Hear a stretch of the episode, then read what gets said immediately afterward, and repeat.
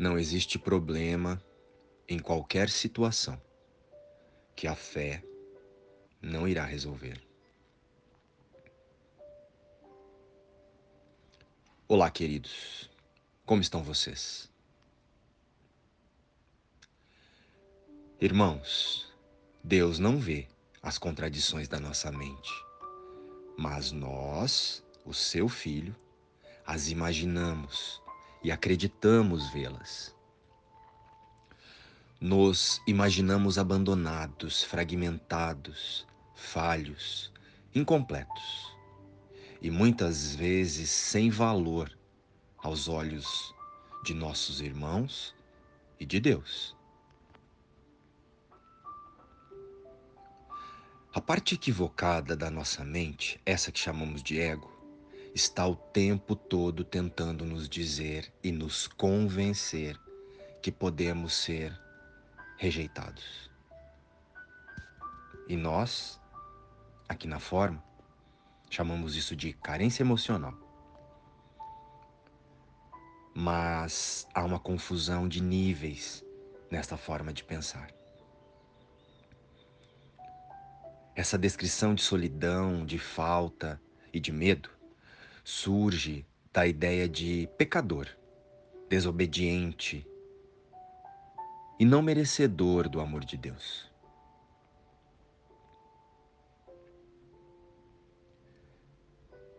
E essa ideia de carência não se manifesta somente nas ideias emocionais.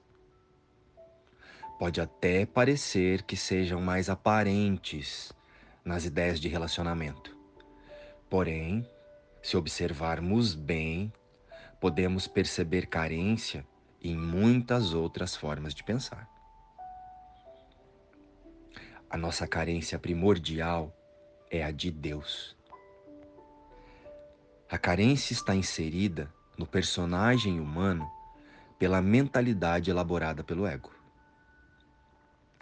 E com isso, projetamos a sensação de falta e de escassez emocional, financeira, de recursos, de paz, de felicidade, de sorte, entre tantas outras formas de manifestá-lo.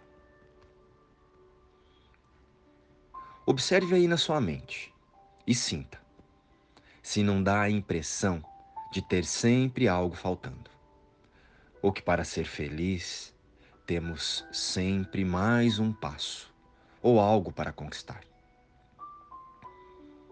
Aqui no mundo, até inventamos alguns nomes para romantizar a carência de Deus. Nomes como resiliência, desafio, superação e por aí vai.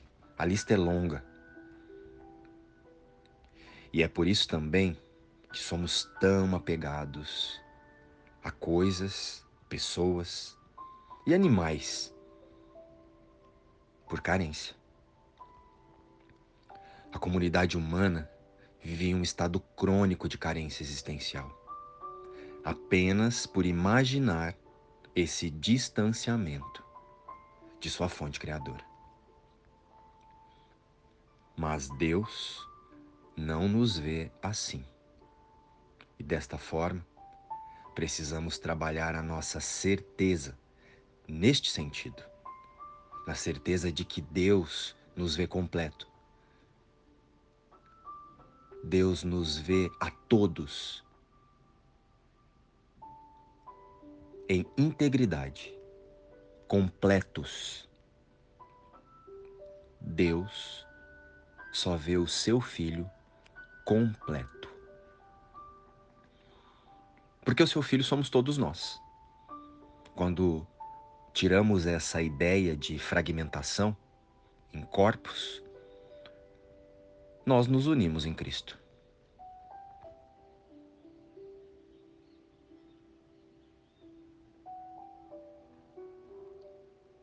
Desta forma, precisamos trabalhar a nossa certeza neste sentido.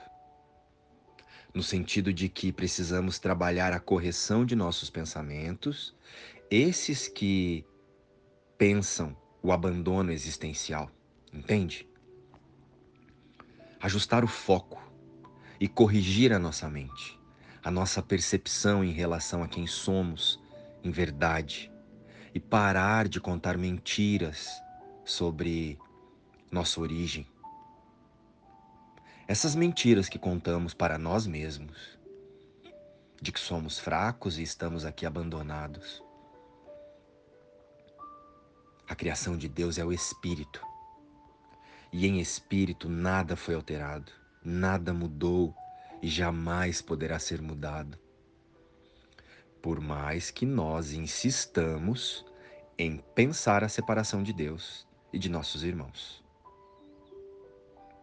Através dessa ideia de estarmos em corpos, nós permanecemos unidos no Cristo.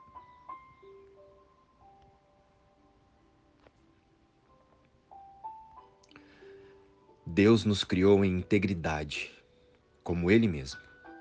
E sendo assim, precisamos apenas alinhar os nossos pensamentos e as nossas escolhas para passarmos a viver dentro dos pensamentos que Deus tem por nós. Somente a partir de nosso olhar com Deus e seus pensamentos é que podemos compreender para que servem todas as experiências que chegam até nós aqui no mundo.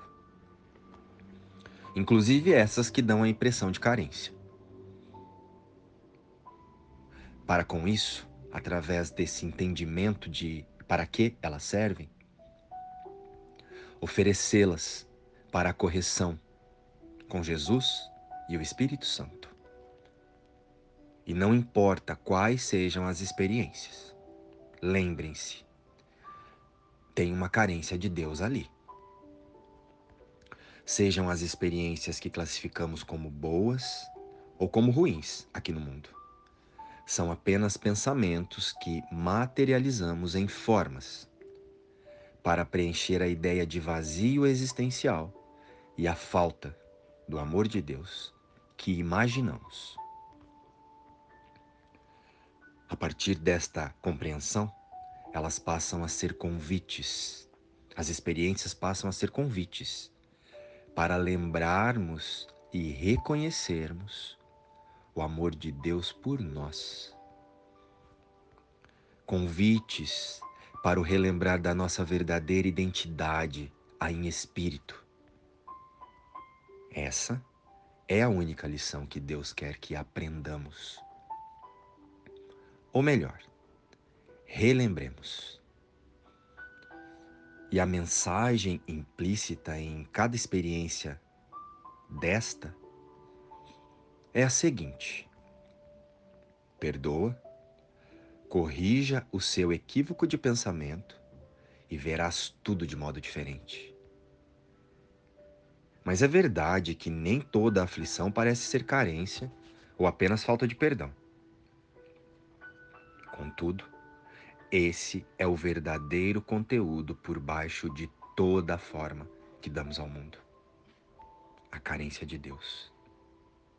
E a prática, ou o treino, passa a ser corrigir o que pensamos sobre nós e não sobre os fatos percebidos ou os outros.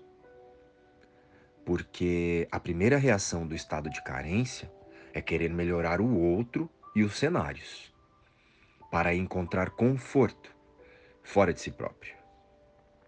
E isso vira um vício, pois aí adotamos mais alguns personagens para a nossa coleção: o benevolente, o cuidador, o herói, e por aí vai. Mas em muitos casos, se observarmos bem, é a manipulação do ego em busca de reconhecimento e segurança. Com isso, a prática passa a ser, ao invés de querer controlar as sensações que percebemos nos fatos, questionar o que estamos pensando que está projetando a sensação de falta, a sensação de carência e não usar o mundo e o outro para justificar o porquê estamos percebendo as sensações desconfortáveis.